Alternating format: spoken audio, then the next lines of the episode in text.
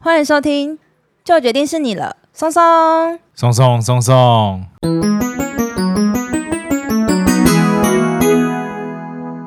大家好，我是你们的专属训练师拉雅。大家好，我是松松，欢迎大家就会轻松聊自然。今天我们的背景音可能会有一点复杂，对，复杂，因为我们家有一只猫咪在打呼，对，然后有一只猫咪可能。会一直叫，还是我们等一下最后录一段那个阿奶的打呼声当做结尾？他打呼声真的很大声呢，超大声，超大声，希望不要被录进去，因为它是一只老猫猫了，所以它就是睡觉都会打呼。其实也是一种可爱啦，跟你一样吗？我打呼可爱哦，不可爱，超吵的。好，今天是一个很特别的日子。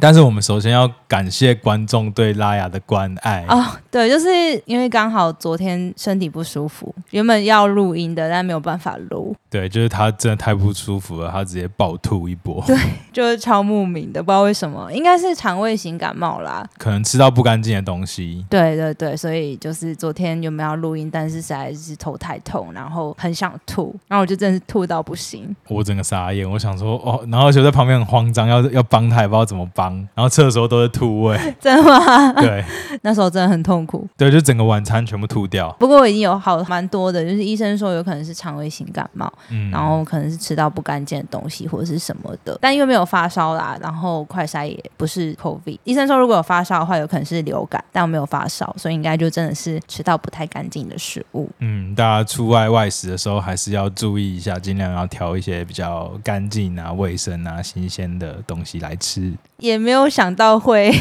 对啊，我们就不说那个可能的东西是什么。对对对，反正就是以后不会吃它了，不要再乱吃一些垃圾食物。不过谢谢大家的关心，就是他现在好多了，我现在好多，现在好多了，有吃药就是有好多了。好，那今天的主题呢，其实是跟我们最近一个节日非常有关。我猜大家应该都已经知道了，没错，那就是。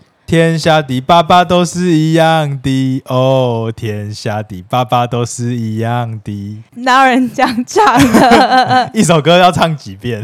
对，之前母亲节的时候跟大家介绍过康乃馨的由来嘛，没错。然后这一集呢，就是要响应我们天下爸爸们呢，也都是非常的啊、呃、辛劳照顾家庭。对，那在这个特别的时刻呢，也要来感谢一下我们的爸爸们。好，那我们今天就很快的切入我们今天的主题——动物界的模范爸爸们。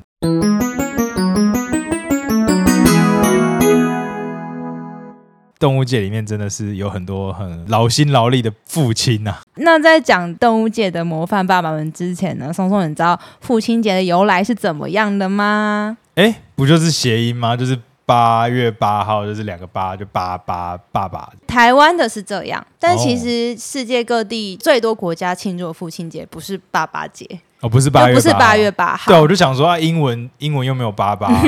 对，对，就除了台湾比较特别，我们是八月八号以外呢，其实很多的国家呢都是在六月的第三个星期日是父亲节。对比于五月的第二个，第二个星期，对对对对，没错没错，这是六月的第三个星期日是父亲节。那其实这个父亲节的由来跟母亲节的由来有点关系。对，怎么说呢？就是你之前不是有分享说，有一位安娜贾维斯小姐觉得说啊，应该有一个日子来纪念这个母亲节嘛？没错，感谢天下妈妈。在这个将近就快五年后，这个一九零九年呢，在美国的华盛顿州。有一位叫做杜德夫人的女士，她在庆祝母亲节的时候就想说：“哎，为什么不能有父亲节呢？”哇，这个 这个联想也是也是蛮理所当然的啦。没错，为什么呢？为什么不能呢？因为杜德夫人她的家庭其实是她还有五个弟弟。那因为他们妈妈比较早就过世，所以其实都是有他的父亲就是把他们一手拉拔长大，然后在这个期间都是父代母职啊，一个人照顾整个家庭，真的是很辛苦。那后来他就是因为呃常年的这个劳累啊，不幸的生病就过世了，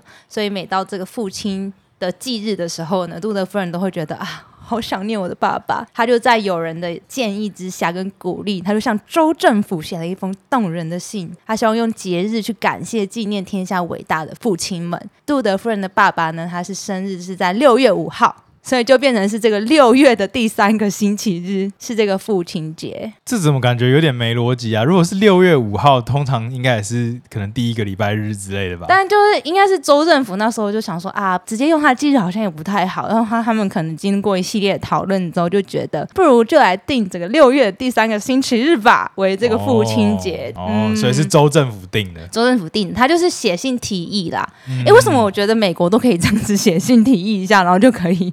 有一个节日这样子被设立出来，哦，他们可能尊重人民的想法嘛，毕竟他们是一个民主。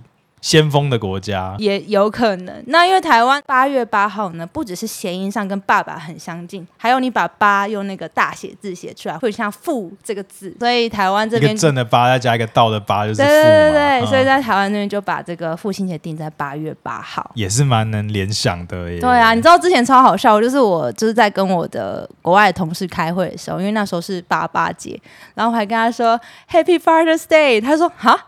今天不是哎、欸，他说是吗？我说哦，原来他们他们国家不是八月八号是父亲节啊。嗯、那时候我才知道说哦，大部分国家其实不是在八月八号庆祝父亲节。原来如此，那只有台湾比较特别、嗯。对啊，好像只有台湾是八月八号哎、欸，最多的就是那个六月的第三个星期日。台湾的一个特立独行的八八节啦。没错。好，那听完这个八八节的由来的介绍，那我们要准备进入我们动物界的模范父亲们。们的话是不是很多个？没错，你这次准备几个？哎，我其实没有算呢，这么多？对，就就今天就打算不只讲一种动物，我们就是很多种动物，介绍这些动物的特殊的育幼行为，就是是爸爸们负责育幼这样吗？没错。哦，哎，那人类算是谁？两个？人，人类算是共同照顾吧，嗯、或者是说看谁赚比较多钱，嗯、另外一个就去照顾这样。是这样说吗？呃，我觉得还是要看他喜不喜欢小朋友。如果他不喜欢，你叫他照顾，他搞不好也会不耐烦呐、啊，或者是。生气之类的。哦，所以就是比较喜欢照顾的那个去照顾，这样吗？怎么听起来也是有点怪怪的？不过我觉得人类比较像是共同啦，嗯，主要还是大家一起啊，那可能也不只是只有爸爸妈妈、阿公阿妈也要一起下来、啊，哎，对，可能舅舅、阿姨、叔叔、伯伯全部都要一起来照顾小孩啊，整个家族集家族之力。那动物界的模范父亲们，哎，我第一个联想到的其实是海马、欸，哎，哦，它有在你的清单之中吗？有啊，有啊，有啊，有啊，他就算是。蛮典型的一个由爸爸来主要照顾小孩的一个动物。哎、欸，那我觉得我们先来排序一下好了。你要从就是你觉得超级模范到模范，你要先从哪一边开始？好像我觉得各有千秋。哎，那大家要先知道海马呢，它不是马哦，它不是海里的马。真的有人会误会吗？它，它可能也也可以算是海里的马，因为它的长相、它的形象就是因会叫海马，就是因为它的头部长得跟马有点像。哦，真的是这样子的由来哦。对啊，所以就是称之为它是海马。不过海马其实是一种鱼，那它其实是条鳍鱼纲里面海龙目海龙科。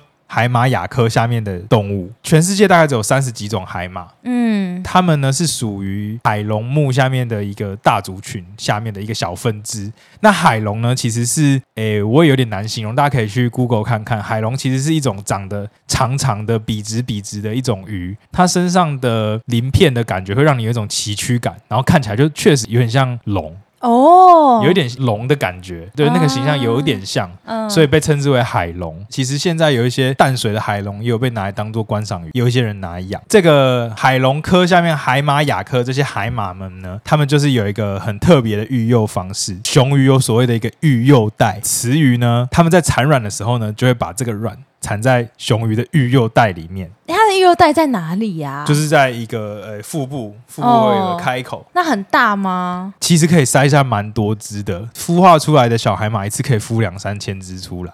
两三千只？对，因为鱼类主要都还是哦小小的，对，以数量取胜的，嗯嗯嗯的一个繁殖策略嘛。所以它的那个育幼袋就在它的腹部侧边。哎，母海马产完卵以后啊，然后雄的海马呢就会慢慢的往浅海移动，然后去寻找这个。诶，小海马适合生存的一个浅海的环境，然后再经过大约两到三周的一个孵蛋期，嗯，就会孵化出来。然后这些小海马也跟这个公海马它的体型有关，就是公海马如果越大的话，嗯，它的那个小海马孵出来的时候，一开始的体型也可以比较大一点。那所以母海马是直接会把卵直接这么精准的就产在公海马的那个袋子里哦？它有一个产卵管，它就把那个产卵管伸到。呃，的熊海马育幼袋里面。嗯、呃，那是不是海里面只有他们用这种方式啊？鱼里面他们算是比较特别哦。不过有很多其他雄鱼去保护保护鱼卵之类的鱼卵的 case，或者保护小鱼的 case。哎，我们之前不是说吴郭鱼是口腹非际嘛？就雌鱼会把小鱼含在嘴巴里。有另外一种鱼。是雄鱼把小鱼含在嘴巴里，就是鲶鱼。整个鲶鱼的大家族几乎都会这样做，然后就是让他的小鱼可以有比较好的照顾，比较在在小时候比较不会受到天敌的侵袭。所以鲶鱼其实也算是一种好爸爸。对啊，听起来蛮好的。对，然后这个就是海马呢，它被称之为典型的模范父亲的由来。鱼里面其实是比较少见会有这样子投资比较多。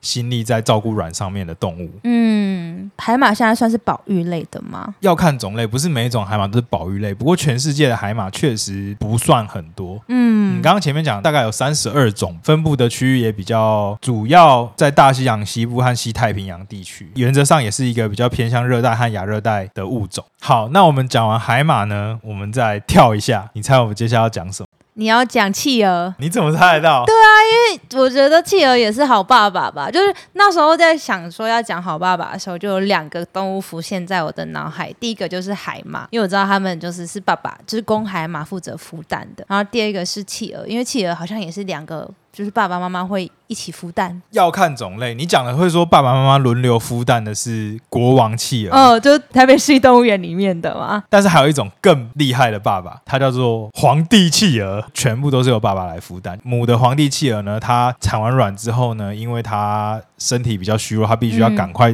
回去海里面就是捕鱼，嗯，然后去摄取足够的养分，让自己恢复体力，嗯，然后所以会整个这个过程中呢，都有这个皇帝企鹅的公爸爸来孵蛋。嗯，那公爸爸呢？他的肚皮呢，下面有一层皮膜，然后皮膜跟两脚之间呢，就会有一个他们称之为孵蛋斑的东西，就它是看起来是一个斑纹，但是那个斑纹其实是由很多的微血管组成。然后呢，这个孵蛋斑呢，就是血液会一直经过嘛，所以它就可以保持着一个比较高的温度。它再加上这个它脚边的这个两侧的皮膜呢，就可以让它这个孵蛋的空间呢，就维持一个舒适的三十六度之类的。所以企鹅那一块就会非常的热温暖。温暖，对，可以拿来孵蛋。在那么冷的地方，就是因为北极或南极，然后它还是会维持在三十几度的温度哦。没错。哇塞，那很厉害。对，而且就是在孵蛋的期间呢，整个熊的皇帝企鹅呢是就是几乎是不吃不喝，然后大部分时间都在睡觉。然后为了要保持它们的体温呢，都可以维持在一个比较安全的范围，所以其实这些公的皇帝企鹅呢会全部聚集在一起。一起孵蛋，对，然后就是互相取暖这样。哦，对，然后大部分的时间不移动，但是会轮流去站在外围，有时候站在里面嘛，那他们会轮流站在外围，因为外围比较冷。然后就是这样轮流去抵挡这个天气的寒冷。那母企鹅会帮帮他抓一些鱼回来给他吃吗？没有，母企鹅呢，就是尽可能的在这两个月里面补充好体力，以备就是未来就是轮流照顾小企鹅。哦，所以孵出来之后可能换成母企鹅带，然后公企鹅就去补充营养。嗯，但是就会互相啦。所以他们可以两个月都不吃不喝。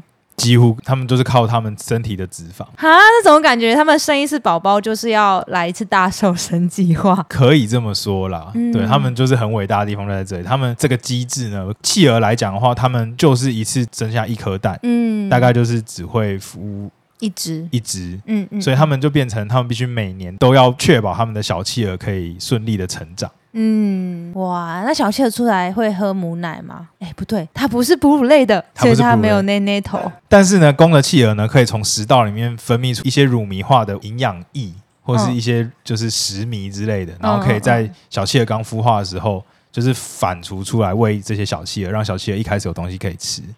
哇塞，好伟大哦！对，就真的蛮厉害的。我觉得他们都可以不吃不喝，然后这件事情很厉害，因为像就没有办法。哦，对啊，因为我们没有办法可以控制我们自己身体的代谢，可能公企鹅他们在孵化、在孵蛋的期间，应该是有办，法去调节。其实呢，不只是企鹅，鸟类呢，还有其他好爸爸们。现在要讲的是一个台湾的，台湾有两种很有名的鸟，赏鸟人士都很爱看的，一个叫做水雉。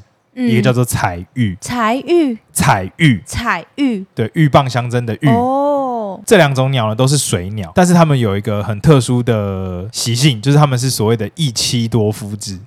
什么叫一妻多夫制？公鸟跟母鸟交配完之后呢，母鸟不是会开始会怀孕吗？然后要孵蛋吗？对。母鸟产完蛋之后呢，就由公的鸟来进行孵蛋。公的鸟在孵蛋的期间呢，母鸟呢就会去找别的公鸟继续交配，然后再去产下新的蛋，让他们以最多产繁殖后代的蛋的那个方式。一只母鸟可以在一次繁殖季可能跟两只、三只甚至更多只的公鸟产下后代。那只是呢，这些后代的孵化还有养育责任全部都是，就是公鸟呢会负责。哦，对，然后母鸟就是到处一直去生蛋，这、就是一个比较特别的机制，水质还有彩玉都是走这个方式。对，那另外像有一种在澳洲很像鸵鸟的东西，叫做鴯鶓。他们也是这样哎、欸，所以我我就觉得，其实，在鸟类的世界里面，他们有这种反过来的机制，也是蛮特别。嗯，就他们有一群都会属于这种一妻多夫制的，那一妻多夫制呢，就会很常变成是由公鸟来进行孵蛋跟带小孩的作业，然后母鸟就是尽可能的怀孕，然后尽可能多生一点蛋。对，有时候生很多，像鹅苗好像一次可以产下二三十颗蛋吧。好多都孵得出来吗？这个要问鹅苗本人，要问鹅苗爸爸。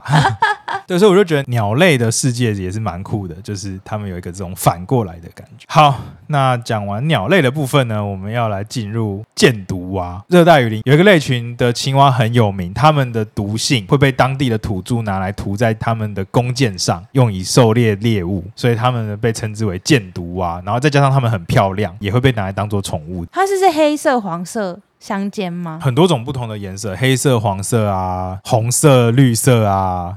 就很五彩缤纷，对，它们的色彩非常的缤纷，看起来就是不好吃的颜色。对，就看起来就是很很有很明显的警戒色，看起来很危险。这样，就说我有毒，不要吃我。对，那 其实箭毒蛙它们主要的毒性呢，是来自于它们吃的食物，它们吃那些昆虫有毒，然后它们把这些毒性呢，诶储存起来，然后或者转移到它的皮肤上，然后让它们这些毒性呢，可以拿来做御敌的动作。所以呢，这个箭毒蛙它如果被在人为饲养的环境，它吃的这些昆虫都没有毒的话，那它就会失去它的毒性，它就没会变成没有毒。对，没错。哦，啊，而且其实不是全部的箭毒蛙的毒性都可以拿来当做那个毒弓箭的原料，其实是只有一特定的一两种箭毒蛙可以这样用而已。他怎么把他的毒液萃取出来啊？抹一抹他的粘液，然后就可以。对对对对，真的哦。这个就是他们热带雨林的原住民们的智慧。对，那为什么要提到这个箭毒蛙呢？因为箭毒蛙呢，他们也是非常的厉害。箭毒蛙的蛙妈妈呢，他们在热带雨林的这个复杂的环境跟结构里面，他们会找一个水体去产卵。那有时候呢，甚至在一个落叶上面的一个小水滩，母蛙就会产卵。那产卵完之后呢，这个蛙爸爸他就会呃跑过来等这个蛙卵孵化。那孵化成小蝌蚪，然后让让小蝌蚪游到自己的背上，然后蛙爸爸呢再去寻找一些适合的、比较稳定的水体，然后释放这些小蝌蚪，让小蝌蚪可以顺利的成长。甚至有一些研究显示，就是这个蛙爸爸他甚至会跑一个很长很远的距离，甚至跑到超过雨林的范围，到了一些雨林外围的一些草原啊、草泽啊，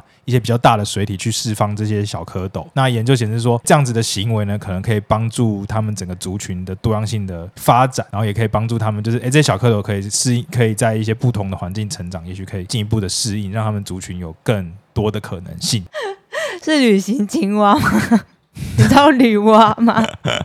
我知道、啊。对，哎、欸，女娲有这样子吗？有啊，他们在之前收集出去干嘛的时候，就有一些是他什么背着他的包袱，然后出去玩。但他没有背着他的蝌蚪吧？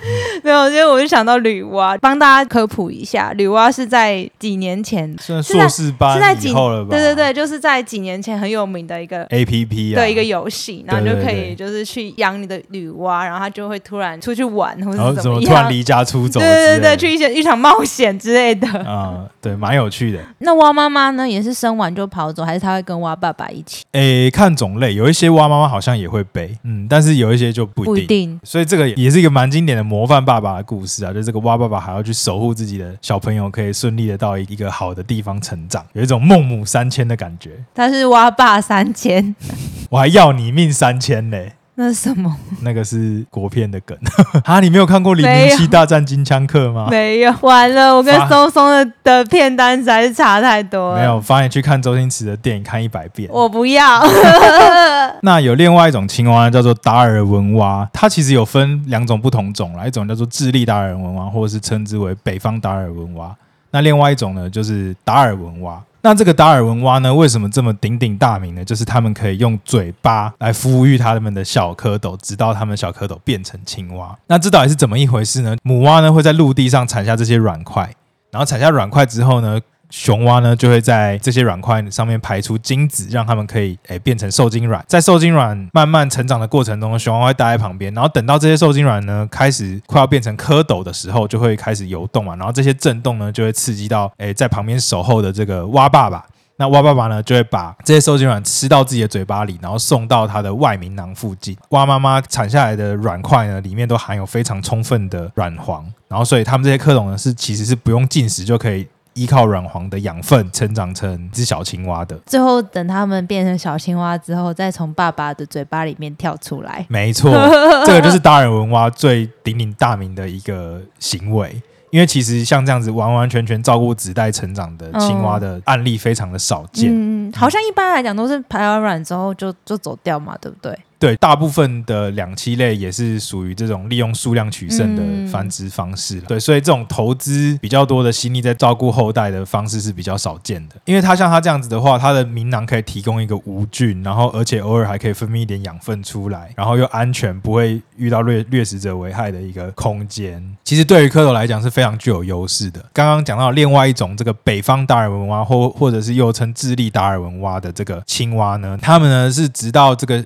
小蝌蚪的嘴巴稍微成型，长出了一些角质化的，可以具备就是自己进食的能力的时候呢，它就会把它们释放到诶、欸、附近的水体里面，这样，嗯，嗯，就比较没有那么用心，就还是有一点点差别。对对对，还是所以还是这个正宗的达尔文蛙呢，比较照顾自己的小孩。那我们一路从鱼讲到鸟，又讲到蛙，最后我们要来分享一下昆虫的部分。我还以为你要说最后来讲一下哺乳类，还是哺乳类其实都不是好爸爸。哺乳类的比较少，对不对？哺乳类的好爸爸通常都是那种教导型的，就是像什么灰狼会教导自己的小孩。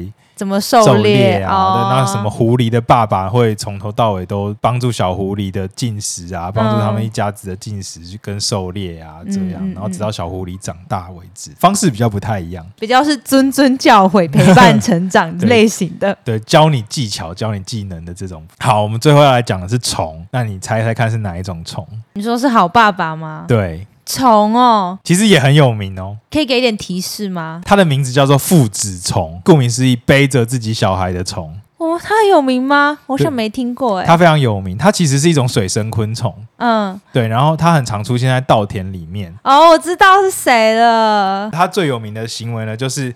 母的父子虫呢，会把这些卵呢产在公虫的背上，嗯，然后呢，公虫呢就会携带这些卵呢活动，然后直到这些卵呢只可以孵化成变成变成小的父子虫，然后才结束它的任务。那这个父子虫呢，它其实是一种春象。那我们前几集才刚好介绍过，春象呢是跟蝉一样是半翅目下面的成员。然后水生春象这个父子虫是属于父春科的，它们呢有一个很特别的特征，就是说它们的前肢第一对足会变成镰刀形的形状。可以具有猎食的功能。这个富春科里面呢，几种都蛮有名的。另外一种叫做大田鳖，然后它们其实像这个父子虫跟大田鳖呢，都有这种雄虫照顾自己卵的习性，所以是蛮特别的。跟大家说一下，大田鳖，我个人认为很像长得比较帅一点的蟑螂。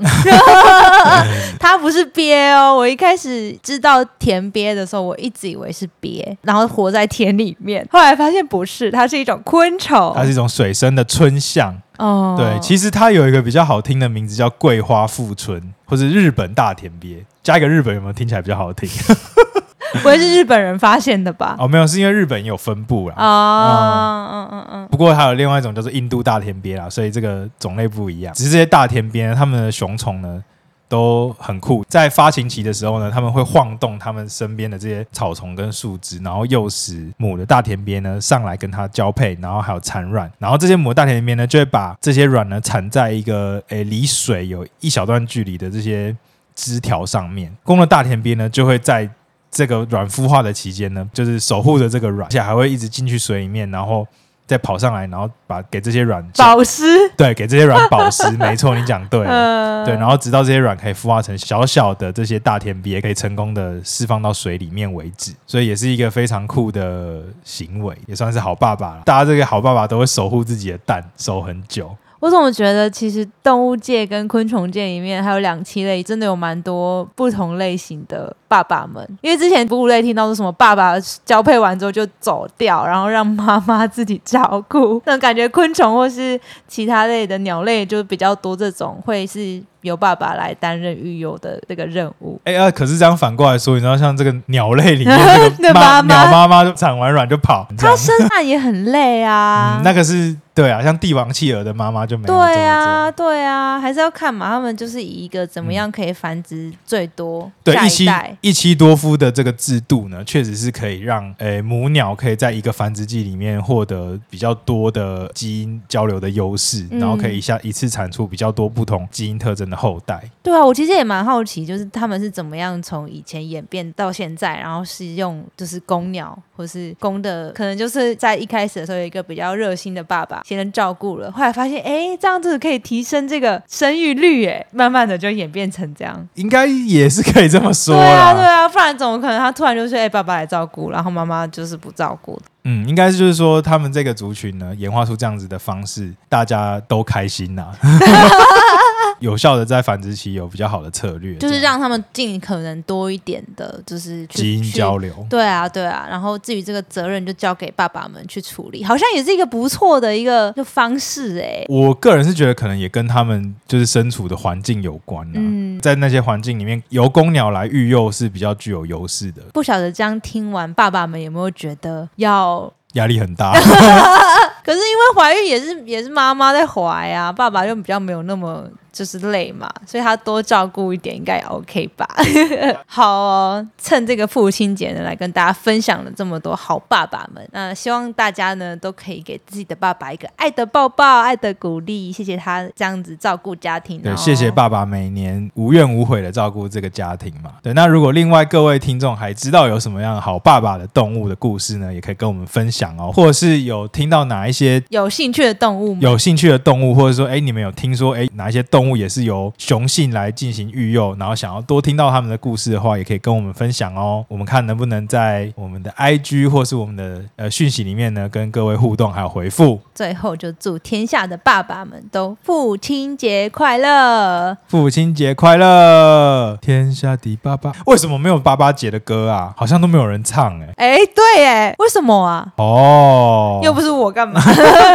哎，好像是哎。对啊，好奇怪、哦。因为爸爸们都比较害臊一点，所以就觉得哎呀，不要唱歌了。还是爸爸都听那种很 rock 这样，噔噔噔这样，这样好奇怪、哦。好啦，那接下来是不是要进入到我们的考考松松环节了？哎，今天的考考松松环节呢，拉雅很想要分享一个我们之前关注过的议题，最近有一些最新的发展，让我们来让拉雅介绍一下。好，之前螃蟹集的时候呢，有跟大家介绍过抱卵母蟹最近遇到的一些难题跟困境嘛。没错，每到八月到十二月，就下半年会是一个比较尖峰的时刻。嗯，就大家会说那个时候是秋季嘛，就是秋蟹是刚好是比较肥美、比较好吃的季节。对，然后这时候就会有很多渔船啊，就在捕捞螃蟹的时候呢，可能会。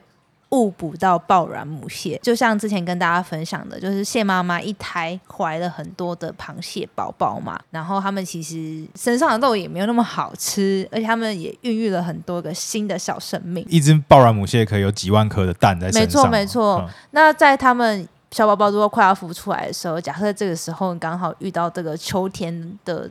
大捕捞季的话，他们就很有可能会被捞捕上岸，送到这些捞客们的胃袋里呀、啊。一直都是有在呼吁说，螃蟹的数量、捕获的数量越来越少。那为了要让我们可以有永续的海洋生态。政府是有规范一定的法案，之前是在八月十几号到十一月的这段期间呢，是不能够捞捕抱卵母蟹的。捕捞上来，你可能就要手动的去挑那些母蟹，就会多很多工啦。对啦，然后可能对于渔民来说，或者是对于餐厅或是一些商家来说呢，就是不一定会想要真的遵守这个法律，就会有一些钻一些漏洞嘛。可能他会把他的腹甲撕开啊，然后把它丢掉，这样它看起来就像是没有怀孕一样。不是全部的渔民渔家都是这样。样，是但是就是是。会有一些瑜伽，他们可能为了想要多赚一点钱，嗯。或者是为了想要省这个工，对，对，所以他们就不愿意去把这些抱卵母蟹挑掉。没错，对，就有一些可以钻法律漏洞的部分嘛，就是刚才提到他们可能把它的副甲丢掉啊，所以之前呢就会呼吁说，如果你在摊位上看到这个没有副甲的螃蟹呢，你们也要抵制，因为它其实做了更不好的示范。它不只是没有把这个螃蟹放掉，它把副甲撕掉的话，那些卵其实也活不了。不过因为之前法案没有特别说，就是如果你是死掉或者怎么样的话，你可能也会需要负一些责任，这也没有特别规定。不过透过大家的关注，所以其实现在呢，抱卵母蟹的禁渔期呢，已经从过去的八月到十一月改成八月到十二月底。等于就是整个下半年度的时间，基本上都不能够捕捞跟贩售抱卵母蟹。如果大家有看到违法的话呢，就可以去拍照存证，像各个县市的农渔局或是渔业署等等的去做检举这个动作。